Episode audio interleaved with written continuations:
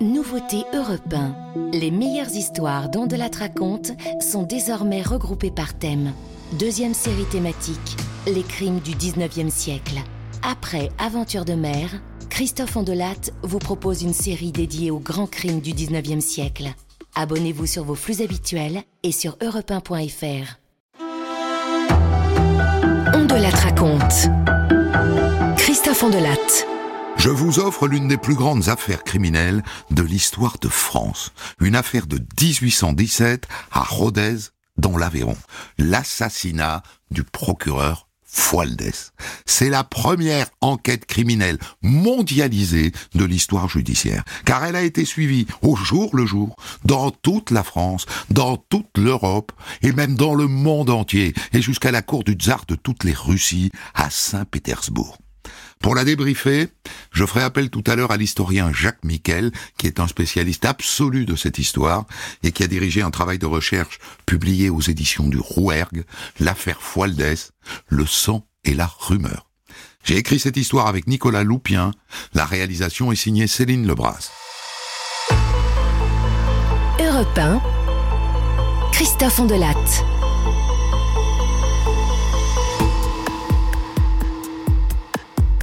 Le jeudi 20 mars 1817 à l'aube, la femme Salacrou, qui habite le monastère, un gros bourg de l'Aveyron, se rend à Rodez à pied en longeant la rivière. C'est pas loin, hein, deux kilomètres. Et à environ un kilomètre de Rodez, à la hauteur du moulin des Besses, sous le moulin, dans les remous de la rivière, elle voit une forme noire. Elle s'approche. Baudu, c'est un corps. Alors elle appelle le meunier. Foulquier Foulquier, viens en voir Foulquier va chercher une perche. Il tire le corps sur la rive. Il regarde dedans. C'est un monsieur, hein Un monsieur, autrement dit, un bourgeois. Car le cadavre porte un pardessus, un gilet noir, un pantalon rayé gris, une cravate et des chaussures en cuir, alors que les gens du coin portent plutôt des sabots. Les deux font tout de suite prévenir les gendarmes.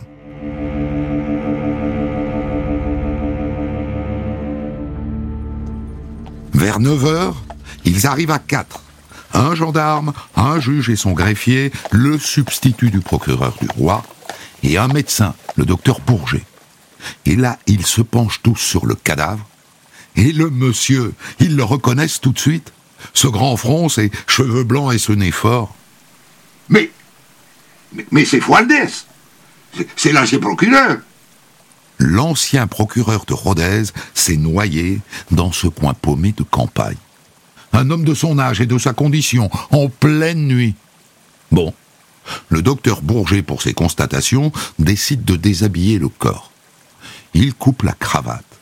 Et là, les autour poussent un cri d'épouvante. Il a été égorgé. Il n'est pas mort noyé, il a été égorgé. Le corps est emmené à la mairie pour l'autopsie et le docteur est formel. Il a été gorgé. Mais ensuite, il a été saigné, hein Et, c'est qu'après qu'ils ont jeté son cadavre à l'Aveyron, hein L'entaille a tranché le larynx, la veine jugulaire et la carotide gauche. Et la blessure est bizarre, elle est irrégulière et sinueuse. On dirait qu'on a utilisé un couteau mal aiguisé. Et, je me dis, pourquoi pas une scie?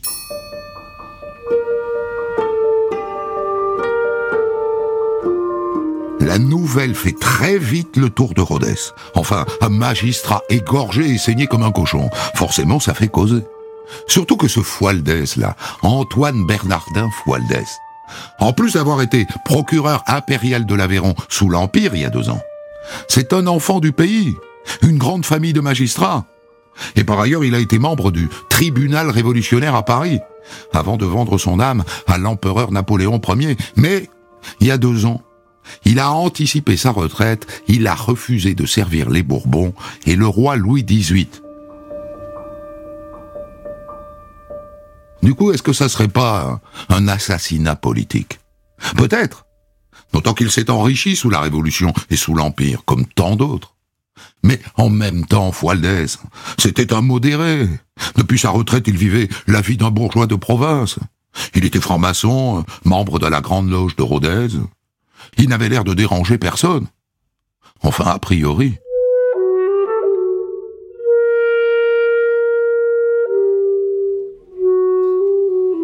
En tout cas, ce que je peux vous dire, hein, c'est que dans les jours qui suivent, faute de piste, la rumeur va bon train sur la place du Foirail. D'un côté de la place, on dit avoir vu Fualdès la veille. Et pardi que je l'ai vu, oui. Il était en discussion avec son agent de change. Et puis vous traversez la place. Et on dit que Fualdès avait l'air très préoccupé. Et que les deux hommes se sont disputés. Ces gens-là n'en savent rien, en vérité. Ils inventent. Et comme par ailleurs, la foire de printemps vient de s'achever, d'autres accusent les marchands espagnols. Oh, c'est cela, là. Ils sont bien capables de tuer un honnête citoyen pour pas grand-chose, hein, Pécaïre.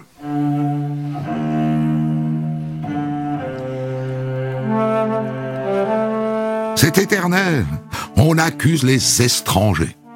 Et puis comme euh, Fualdès était franc-maçon, d'autres croient à la piste d'une vengeance maçonnique.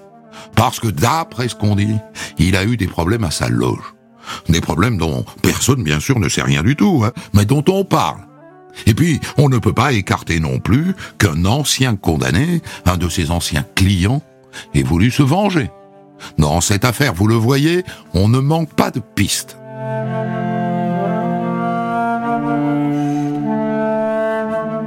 Quelques jours plus tard, le maire de Rodez tente d'enterrer le poisson. À la demande de qui on ne sait pas, le préfet peut-être. Il se lance dans une manœuvre assez misérable. Eh bien, à notre sens, je dirais qu'il s'agit d'un suicide, sans doute. Ça, ça fait marrer les gens. Un suicide?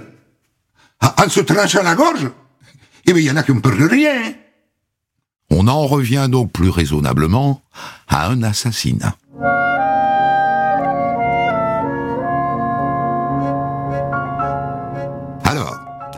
Quelle heure le procureur Fualdès a-t-il quitté son logement? On interroge sa gouvernante. Eh bien, dans l'après-midi, M. Fualdès, il m'a parlé d'un rendez-vous. Un rendez-vous pour le soir même, à 8 heures. Il m'a dit qu'il devait voir un homme pour, pour échanger des valeurs. Échanger des valeurs. On vérifie, ça colle. Fualdès avait des problèmes d'argent. Il avait des têtes. Et donc il avait vendu un de ses domaines, il était donc en possession de lettres de change, des chèques de l'époque, qu'il cherchait sans doute à échanger contre des espèces. Sa gouvernante dit qu'à 8 heures, elle l'a vu partir. Ah oui, oui. Je l'ai vu mettre sa redingote euh, et, son chapeau et, prendre sa canne à pommeau. Et, après, il est sorti. Il avait sous le bras un paquet. Et vous l'avez vu prendre sa lanterne Ah non, non. Il n'a pas pris sa lanterne. Ah, s'il n'a pas pris sa lanterne, c'est qu'il ne voulait pas être vu. Mais avec qui avait-il rendez-vous? Avec qui?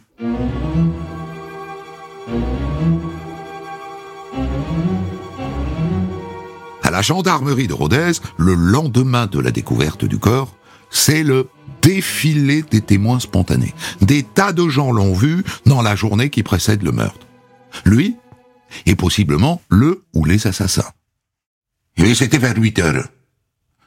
Moi, j'ai vu un homme près de chez lui, au coin de la rue des hebdomadiers. Et il m'a semblé qu'il attendait qui Qui, je sais pas. D'autres parlent d'un groupe d'hommes, dont un très grand, qui faisait le guet dans la même rue des hebdomadiers. Et il y a aussi des habitants de cette même rue qui, entre 8h et 9h du soir, ont entendu des joueurs de vielle. Et, et du coup, ben, je me demandais si c'était pas pour, pour couvrir le bruit, quoi.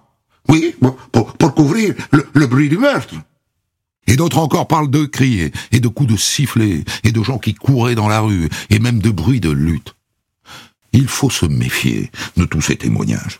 La rue des hebdomadiers à Rodez, c'est le théâtre de beaucoup de fantasmes. Hein. C'est la rue la plus malfamée de la ville. Elle est sale, elle est étroite, elle est longée d'un long mur crasseux, et la nuit, elle est seulement éclairée par la lune. Se méfier donc des fantasmes des uns et des autres. Mais, vous noterez que c'est au milieu de cette rue des hebdomadiers, dans l'égout qui coule à ciel ouvert, que l'on retrouve la canne à pommeau de Fualdès. D'où la décision du commissaire Constant qui dirige maintenant l'enquête. Vous allez me fouiller toutes les maisons suspectes de cette rue, hein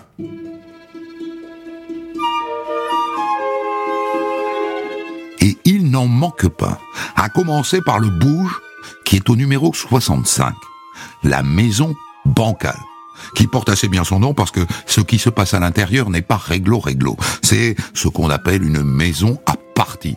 Comprenez, à partie fine. Bref, l'endroit accueille des couples illégitimes et peut-être des prostituées. D'après ce qu'on dit. La maison bancale est donc la première à être perquisitionnée. Et ma foi, la pêche est, assez bonne. Dans un tas de linge, les policiers saisissent une couverture pleine de sang. Et sous l'escalier, d'autres linges tachés de sang, eux aussi.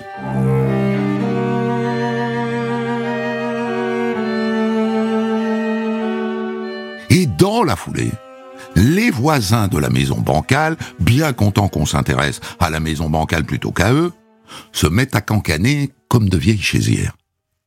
Oh, moi je me souviens que le soir du crime, la porte des bancales, elle était fermée, alors qu'elle est toujours ouverte. Et bien le lendemain, la table et le sol de la cuisine ont été lavés à grandes eaux. Je l'ai vu, hein la mère bancale. Le lendemain, elle est allée laver son linge à la rivière. Et elle est revenue sans linge. Et, pourtant, elle n'est pas bien riche. Hein.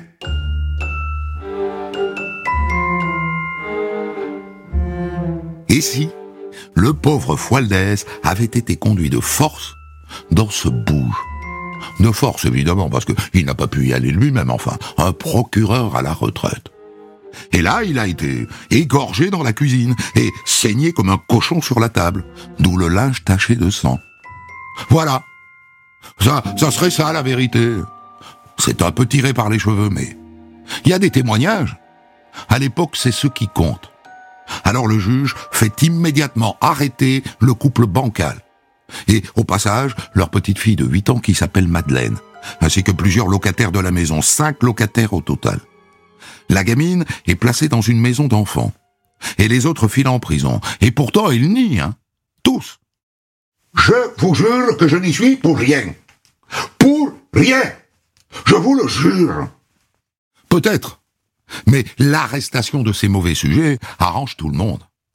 D'autant qu'à force d'insister, la petite Madeleine, un jour, raconte le crime au juge. Eh bien, le monsieur, il a été amené de force à la cuisine. Et ils l'ont couché sur la table. Et, ils lui ont coupé le cou. Et, et le sang dans la bassine. Ils l'ont donné à manger au cochon. Et elle dit aussi qu'il y avait là un homme gigantesque et une femme masquée.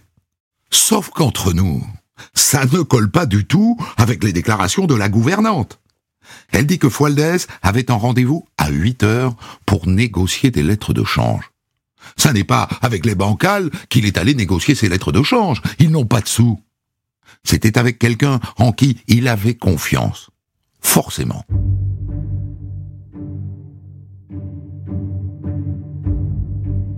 Malgré l'arrestation des bancales, les témoins continuent de défiler au commissariat.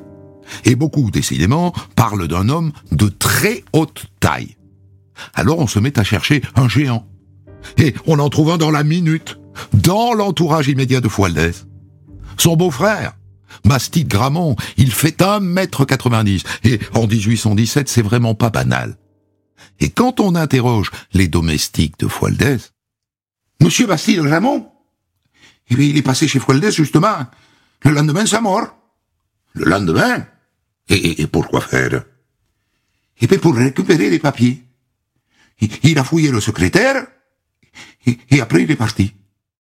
Il y a aussi des gens qui disent qu'ils l'ont vu avec un sac de pièces d'argent. Oh Il en avait bien cinq kilos Ah oui Cinq kilos de pièces et d'autres disent encore qu'ils l'ont vu s'engueuler avec Fualdès l'après-midi qui précède le meurtre.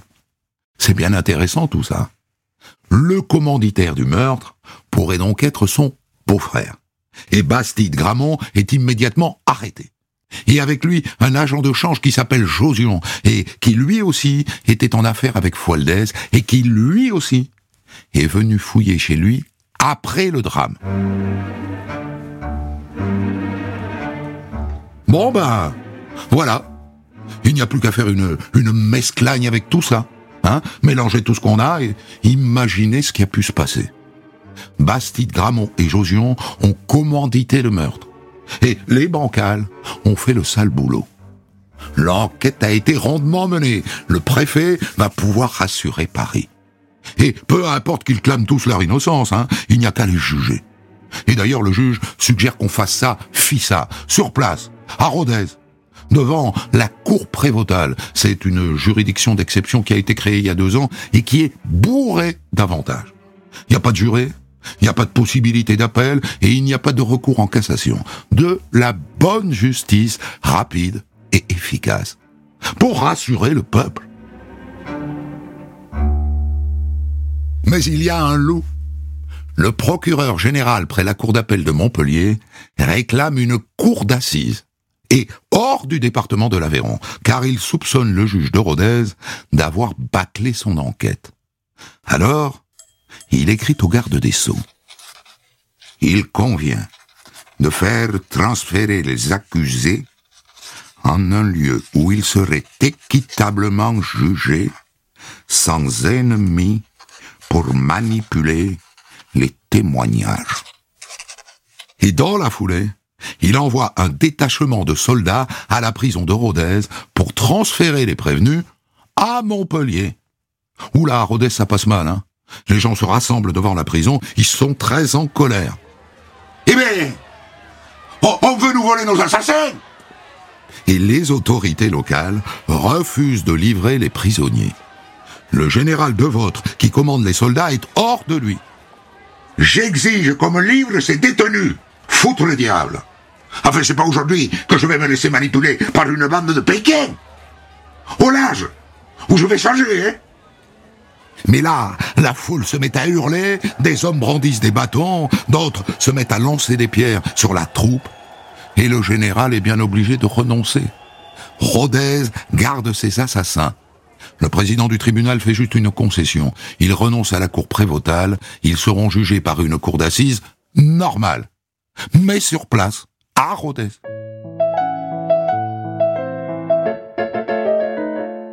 Cela dit, l'enquête n'est pas totalement terminée. Vous vous souvenez que la petite Madeleine Bancal, du haut de ses huit ans, a désigné un homme gigantesque et aussi une femme masquée. Elle n'a pas été identifiée, celle-là. Mais qu'importe, à Rodez, il y en a une qui fera parfaitement l'affaire. Clarisse Manzon. Forcément. D'abord parce qu'elle a 30 ans et qu'elle est jolie, qu'elle est passionnée de littérature romantique, et surtout, elle traîne une petite histoire qui fait jaser. Son père, qui entre parenthèses est le président de la cour prévotale, son père a réussi à la marier à 18 ans pour la calmer. Il l'a mariée à un officier. Mais dès que l'officier a rejoint son régiment, elle a pris un amant, ou plutôt des amants. Et quand il est rentré, elle n'a pas voulu le revoir. Ils ont fini par divorcer. Il n'y en a pas beaucoup des nénettes comme ça, à Rodez, à l'époque. Et son problème à Clarisse, c'est que dans l'affaire qui nous préoccupe, l'un de ses amants, un lieutenant, est allé bavasser chez le préfet. Eh bien, monsieur le préfet, elle m'a dit, la mystérieuse femme voilée, c'est moi. Elle me l'a dit. Hein. Elle m'a dit j'étais à la maison bancale pour un rendez-vous, en ajoutant, je ne peux rien en dire, c'est une affaire d'honneur. Mais, mais elle m'a dit j'ai tout vu. Voilà ce qu'elle m'a dit, monsieur le préfet. Et le préfet, bien sûr, a prévenu le juge, qui la convoque. Et là, c'est du grand spectacle. Une fois, elle dit qu'elle a vu Fualdès à la maison bancale, et le lendemain, elle dit que ça n'est pas vrai. Et une autre fois, elle dit qu'elle était présente, et la fois d'après, qu'elle ne peut rien dire, car elle est menacée. Bon. C'est tout de même la fille du président de la cour prévotale. C'est une fille de magistrat. Et donc, elle sera convoquée devant la cour comme, euh, comme témoin.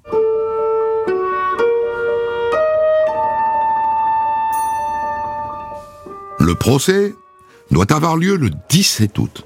Mais dès le 15 août, les magistrats sont en ville. On les voit parader en robe rouge à la procession du 15 août. Des juges.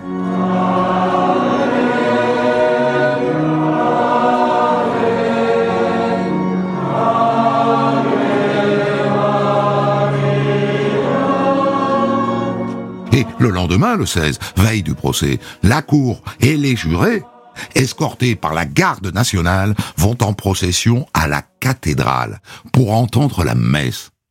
Autre temps, autre mœurs, hein. Cela dit, même à l'époque, ça choque, hein. À la messe, des juges, des jurés. Ce procès, tout le monde veut en être.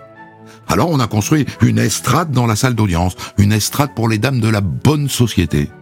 C'est 10 francs la place. Et c'est à se demander si ça valait bien la peine de faire la révolution. Bref. Et puis, les journalistes parisiens débarquent. Ils travaillent pour le Moniteur, la Quotidienne ou, ou le Journal de Paris.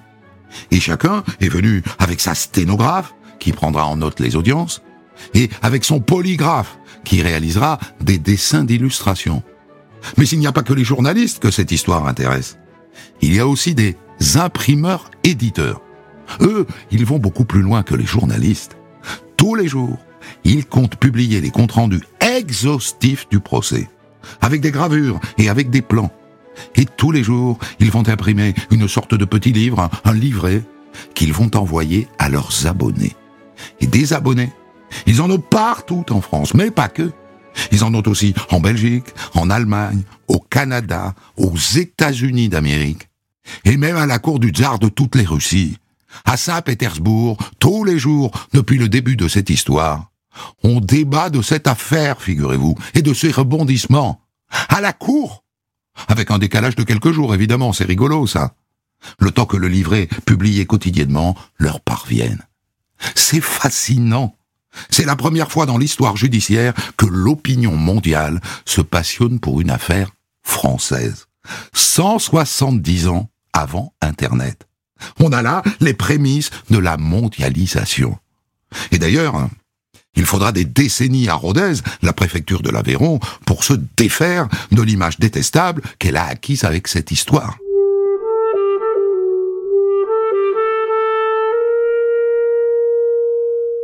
Le procès n'a pas encore commencé. Allez-y, ouvrez le journal. Les journalistes n'y vont pas avec le dos de la cuillère la tenancière bancale n'est pas dotée d'une figure heureuse, la ruse et la dissimulation y sont empreintes. La physionomie de Bastide est dure, et son regard est faux, etc., etc.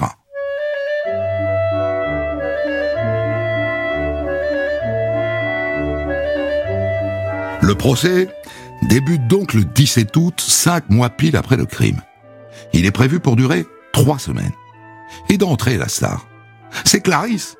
Clarisse qui, à la barre, comme chez le juge, change d'avis comme de petites culottes. Une fois, elle dit qu'elle ne sait rien, qu'elle n'était pas présente, et le lendemain qu'elle était avec les autres et qu'elle était déguisée en homme. Et puis régulièrement, ah, elle s'évanouit. Des selles Portez des selles, vite Ou alors elle est prise de tremblements, de, convulsions. Et d'autres jours, elle joue les terrorisés. Elle ne peut pas tout dire, car elle a peur. Vous savez, tous les coupables ne sont pas dans les fers. Du grand spectacle, du très grand spectacle.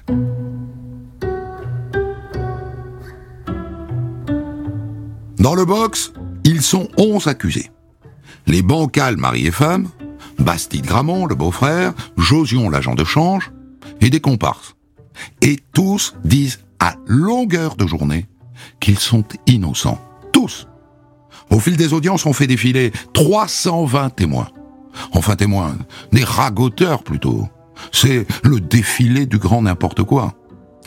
Je ne m'attarde pas sur ce procès, vous allez vite comprendre pourquoi. Sachez seulement qu'à la fin, Bastide Gramont, Josion, la femme bancale et un autre qui s'appelle Collard, sont condamnés à mort et un autre aux travaux forcés à perpétuité. Mais ça n'a aucune importance, puisqu'en raison d'une faute de procédure, le verdict est cassé.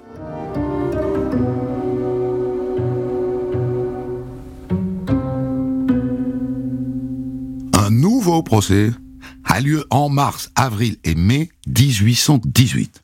Mais cette fois à Albi, c'est-à-dire assez loin du chaudron bouillonnant de Rhodes. Mais rassurez-vous, hein, c'est le même cirque médiatique. Les journalistes parisiens sont de retour. Et ce procès est marqué par un énorme rebondissement. Au cours des audiences, la femme bancale avoue. Oui, c'est vrai. C'est vrai que, que j'ai égorgé Fualdès. Comme un cochon. Sauf que le lendemain, elle se rétracte. La jolie Clarisse vient à nouveau témoigner, bien sûr, et elle refait son numéro, mais ce coup-là, elle exaspère le président du tribunal. Garde, s'il vous plaît. Saisissez-vous de cette femme et conduisez-la en prison. Clarisse est arrêtée sur le champ. Et à la fin, comme lors du procès de Rhodes, la femme bancale est condamnée à mort, ainsi que le beau-frère Bastide Gramont, le susdit Josion, et deux de leurs comparses, Collard et Bach. Un autre est condamné à la perpétuité. Et les cinq condamnés à mort sont exécutés en place publique. Et voilà, c'est la fin de mon histoire.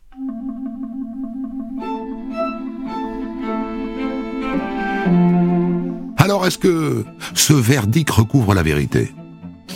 Ça c'est autre chose. Hein.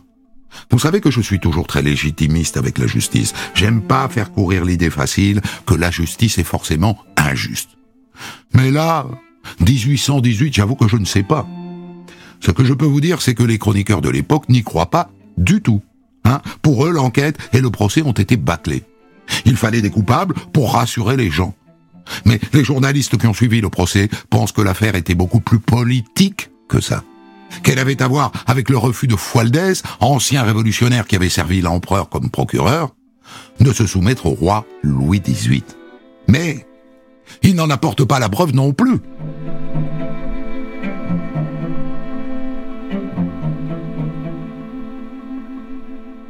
À propos, qu'est devenue la jolie Clarisse? Nous l'avons laissée en prison. Rassurez-vous, elle ne reste pas longtemps derrière les barreaux. Et quand elle sort, j'ai tout inventé. Je n'étais pas chez les bancales au moment du match. Et, je n'ai rien vu du tout, hein, en vérité. D'après ce qu'on sait, Clarisse a fini sa vie assez misérablement en vendant ses souvenirs de l'affaire à des journaux et à des éditeurs. Souvenirs d'ailleurs aussi fluctuants que tous ses témoignages.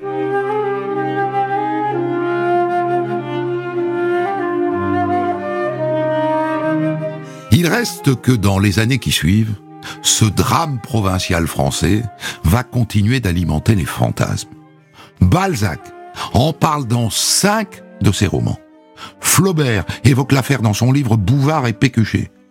Et Victor Hugo y fait allusion dans Les Misérables. Enfin, le peintre Géricault représente la scène du crime dans l'un de ses tableaux. Et durant tout le 19e siècle, sur les marchés, on peut acheter des figurines de la mère bancale, de Josion, de Bastide Gramont et bien sûr de Fualdès.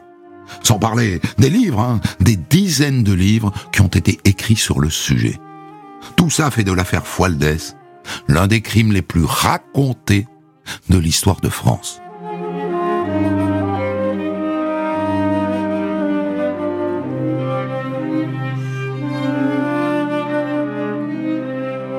Voilà donc pour le récit. Et vous aussi, Jacques Miquel, vous l'avez raconté, mais à votre manière d'historien, cette affaire, vous êtes historien et vous êtes ruténois, c'est-à-dire originaire de Rodez, et vous avez, avec euh, un autre historien qui s'appelle Aurélien euh, Pierre dirigeait un travail de recherche euh, à l'occasion d'une exposition que vous avez réalisée sur cette affaire Fualdès, travail de recherche édité par les éditions du Rouer qui s'appelle L'affaire Fualdès, le sang et la rumeur.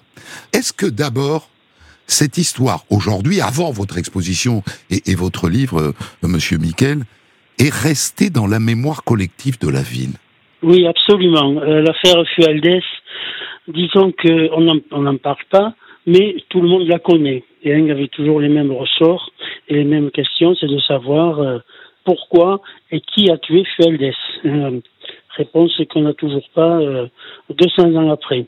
Mais quand vous dites on la connaît, on la connaît en détail ou, ou, les grands Ah oui, on la connaît, oui, on la connaît en détail. Mais malheureusement, euh, si vous voulez, il y a eu un nombre de témoins. Euh, la justice s'appuyait sur les témoins. C'est-à-dire que plus on a des témoignages allant dans un sens, et ce sont les témoins qui faisaient la culpabilité. Mmh quand c'est quelque chose, il y a, euh, la réforme des causes, voilà, se fera de destruction, se fera en 1836, mais avant, c'était quelque chose de redoutable, et on faisait, la balance de la justice pesait d'un côté ceux qui témoignaient dans un sens et ceux qui témoignaient dans l'autre. Est-ce qu'il y a aujourd'hui encore, est-ce que vous en avez trouvé des, des descendants de tous les protagonistes de, de cette affaire? Des descendants des, des, bancales, par exemple? Oui, euh, à l'occasion de cette exposition qui a eu lieu au, au musée Fenaille, hein, qui est le musée d'histoire de, de, Rodez. C'est la première exposition qu'il y avait, puisque euh, pour le centenaire, euh, on rien n'avait été fait, et puis on ne voulait pas parler de l'affaire Fualdès à Rodez une centaine d'années après, c'était 1917 d'ailleurs. À cette occasion, effectivement, euh, on a pu contacter et retrouver des descendants, notamment de Madame Manzon, euh, une descendante, euh, des bancales. Euh, j'ai été contacté par un descendant des bancales. Et ce qui est assez intéressant, c'est que ces, ces personnes bon, connaissent l'affaire, mais non, la connaissent très mal en fait. Ils ne veulent pas, ils ne veulent plus, vous rendez compte, 200 ans après, ils ne veulent plus entendre parler. C'est-à-dire qu'ils sont un peu porteurs du, du, poids de cette affaire, quoi. Des générations plus tard. Sûrement, voilà. Et donc, ils n'ont pas de documents, ils n'ont euh, le descendant de Fandal, de, de Bancal, m'avait posé la question est-ce que Bancal s'est empoisonné en prison? Il est, mort avant le procès, hein, le premier procès. Lui, hein, le mari. lui, le mari, voilà. Donc, il n'a pas été jugé. Il m'a posé la question. Il me dit s'il a été empoisonné. Est-ce qu'il s'est empoisonné, pardon Bon, il est mort d'une maladie, puisqu'il y a une, une autopsie. Mais euh, c'est vraiment une volonté de, de gommer ce passé. Hum. C'est intéressant. Est-ce que l'image, euh, à votre avis, colle encore un peu à la ville? Enfin, moi, je suis allé à Rodez, je connaissais pas l'affaire euh, à l'époque, euh, j'ai pas eu le sentiment d'entrer dans un coupe-gorge. Hein. Non, non, pas du tout. Non, non, non, non, les choses ont quand même évolué, évidemment. Euh, mais, mais par contre, à la ville. Oui, longtemps. Par exemple, Maurice Barrès voulait faire quelque chose sur l'affaire Fualdès. Il est venu à Rodez en 1923 il a eu du mal à trouver des, des lettrés qui lui parlent et qui l'amènent sur le lieu de l'affaire Fualdès. Il en parle dans son ouvrage Le voyage à Sparte. Et après, il a renoncé. Il y avait vraiment une, une réticence. Alors, cette réticence, elle va durer assez longtemps au moins d'après moi, de ma propre enquête personnelle, au moins jusque dans les années 1960. Hein, souvent, les gens qui arrivaient à Rodez avaient toujours en tête l'image désastreuse de Fualdès, ce qui n'a pas été le cas en réalité, égorgé, oui, mais pas de la façon dont on l'a présenté, sur une table dont la bancale recueillait le sang, qu'elle remue avec la main, comme le sang qui ensuite sera donné à un cochon. Enfin voilà. Alors, j'ai raconté que peu des observateurs, notamment du procès à l'époque, ont cru qu'on avait condamné les vrais coupables. Quel est votre avis là-dessus, vous qui avez replongé dans cette affaire en détail? Je, pense que maintenant on ne se pose plus cette question. D'ailleurs, les, avocats, notamment Romiguier, qui était le grand avocat de l'époque, qui a défendu Bastide, et qui a écrit en 1840 ce qu'il pensait de l'affaire Fualdès, euh, et beaucoup de personnes ont été ont écrit d'ailleurs à l'époque, ont été convaincus que les accusés euh, n'étaient pas les coupables. C'est la rumeur, hein, ça c'est la rumeur. Il y a eu à Rodez euh, le 20 mars au matin une, une, ville qui est en train un petit peu en ébullition. On l'a recherché. Et chacun s'est situé un petit peu commissaire de police, faisait des recherches. Et petit à petit est né, est né ce soupçon d'abord sur Bastide, parce que Bastide était un meneur en quelque sorte, sa, sa personnalité, son physique, euh, avec Josion qui était son beau-frère, et, euh, et ensuite la maison bancale qui est une des cinq, six maisons qui avait été visitées par le commissaire de police Constant le, le matin même de la découverte du corps. Et, mais c'est tout à fait invraisemblable. Enfin, bon, euh, C'est-à-dire que quand on réfléchit bien, en vérité, ce qui est le plus saisissant, sans doute, c'est que Bastide Gramont et Josion n'avaient aucun intérêt à tuer Fualdès. Ils étaient plus riches que lui. Oui, ils n'avaient aucun intérêt, mais il fallait, il fallait trouver des coupables. Et c'est là tout le, le vrai mystère de cette affaire, c'est de savoir pourquoi on a tué Fualdès, hein, les véritables raisons. Et là, la justice, c'est une affaire qui a été suivie de très près. Et le garde des Sceaux était en correspondance avec les magistrats, avec le procureur euh, général à Montpellier pour la suite et pour la bonne marche de l'affaire, car qu'on se préoccupait que les accusés soient coupables. Mais la, la question la, plus importante, c'est est-ce qu'on on a euh, bâclé euh, cette enquête et on l'a orientée vers de faux coupables volontairement, ou finalement c'est un, un effet induit du fait qu'on ait bâclé l'enquête? Mais disons que c'est la rumeur publique.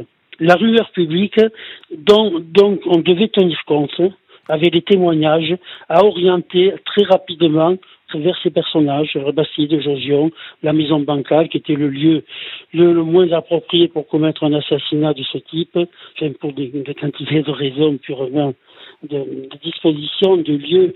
Et euh, l'enquête, euh, c'est pas que l'enquête était bâclée, elle a été bâclée si on veut, oui, effectivement, mais on n'a pas cherché plus loin. Voilà, c'est ça. Donc on avait des coupables présumés, donc on a tout fait pour qu'ils soient jugés et qu'ils soient coupables. Mais est-ce qu'on peut aller au-delà, c'est-à-dire euh, envisager qu'on ait voulu, par un, un effet de rideau, quoi, dissimuler, cacher, écarter les vrais coupables? C'est possible. Sinon, il y a deux hypothèses. Ou Fualdès, on l'a des tas d'hypothèses à l'époque, vous en avez parlé, suicidé, etc., enfin, il était invraisemblable. Soit Fualdès est sorti pour régler des affaires, très probablement, sûrement à la maison de la société, c'est-à-dire des francs-maçons, euh, dont il avait été le vénérable, c'est très certainement le lieu où il a été. Rodez est très petit, c'était à quelques centaines de mètres. Donc, il peut tomber sur un guet-apens. Il faut savoir qu'il a vu la foire de Carême quelques jours avant, que les foires attiré à ces époques-là, pendant duré trois, quatre jours, attiraient beaucoup de gens. C'est une possibilité, ou bien qu'il soit vraiment tombé dans un guet-apens et qu'on lui aurait, qu'on l'aurait tendu. Hmm. Et alors Pour des là, raisons politiques alors, la seule explication que l'on a, c'est que c'est relatif, effectivement, ce serait pour des raisons politiques, mais c'est très difficile à prouver. Ce serait les chevaliers de la foi. Qui étaient les chevaliers de la foi? Les chevaliers de la foi étaient un mouvement royaliste, catholique, qui recrutait parmi la noblesse en 1810, et dont l'objectif était le rétablissement de la monarchie la chute de l'Empire et le rétablissement de la monarchie. Et en 1814, au moment où l'Empire se délitait, euh, les chevaliers de la foi, à partir de Paris, avaient décidé que ce serait à Rhodes qu'on allait proclamer s'emparer des bâtiments publics, de la gendarmerie, de la mairie, de la préfecture, et qu'on proclamerait l'avènement de la, royauté. Mhm. Ça se fera deux mois plus tard à Bordeaux. Et c'est là où Peut-être, mais il faut faire des hypothèses parce que problème des sociétés secrètes, c'est qu'elles ne laissent pas de documents derrière eux, évidemment, et c'est tout à fait possible que Fualdès, qui était procureur impérial au criminel, ait eu vent de, ce, de cette affaire-là et l'ait fait échouer. C'est la seule explication que l'on peut avoir. Et cette affaire-là, en réalité, n'a été connue qu'en 1948. Certainement pendant tout le procès, même bien après ce qu'a écrit sur l'affaire Fualdès, n'en ont pas parlé, pour un descendant d'un des dirigeants qui s'appelait Berthier, Mhm. qui va écrire les mémoires de, sur son aïeul, qui était cheval de la foi, et c'est lui qui, en 1948, dans, sa, dans une thèse d'histoire, parle pour la première fois de ce complot qui était mené à Rodez. Alors, euh, il y a une dernière chose dont je veux absolument parler avec vous, c'est du caractère mondialisé de cette histoire. Parce que dans le, le traitement des affaires criminelles, on croit qu'on a progressé. Les gens passent leur temps à me dire, mais on raconte de plus en plus de crimes. Et moi, je leur dis, mais non, vous êtes, vous êtes ignorants de la vérité. La vérité, c'est qu'on raconte de moins en moins le crime. Et on voit bien qu'à l'époque, on le racontait beaucoup plus qu'aujourd'hui. On publiait l'intégralité des propos prononcés au cours du procès. C'est dingue. Oui, mais ça, c'est la, c'est la particularité de l'affaire Fueldes. La première particularité, c'est qu'au procès de Rodès, on a publié le compte rendu du procès, et qui a été signé par Meignet, Meignet qui était le procureur du roi. Donc on a une publication, ce qui est pas du tout courant, qui tendrait à accréditer l'idée que c'est pour des raisons politiques. Hein. Hein. on voulait que les coupables soient, hmm. soient vraiment les accusés.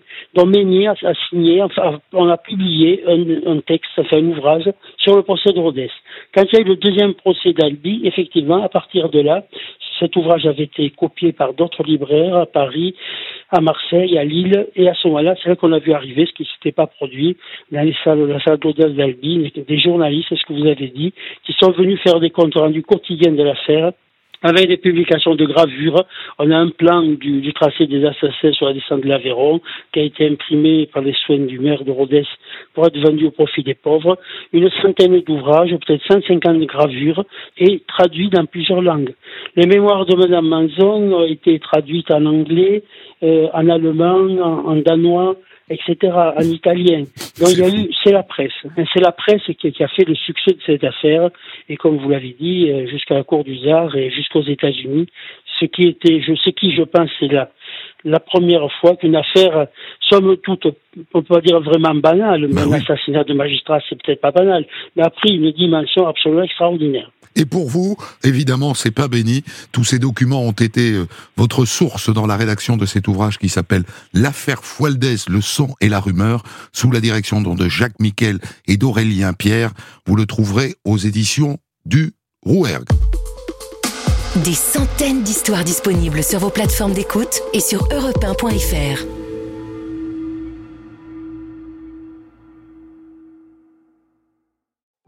Découvrez l'histoire du jour dont de la raconte à 14h sur Europe 1 et dès 6h du matin en podcast.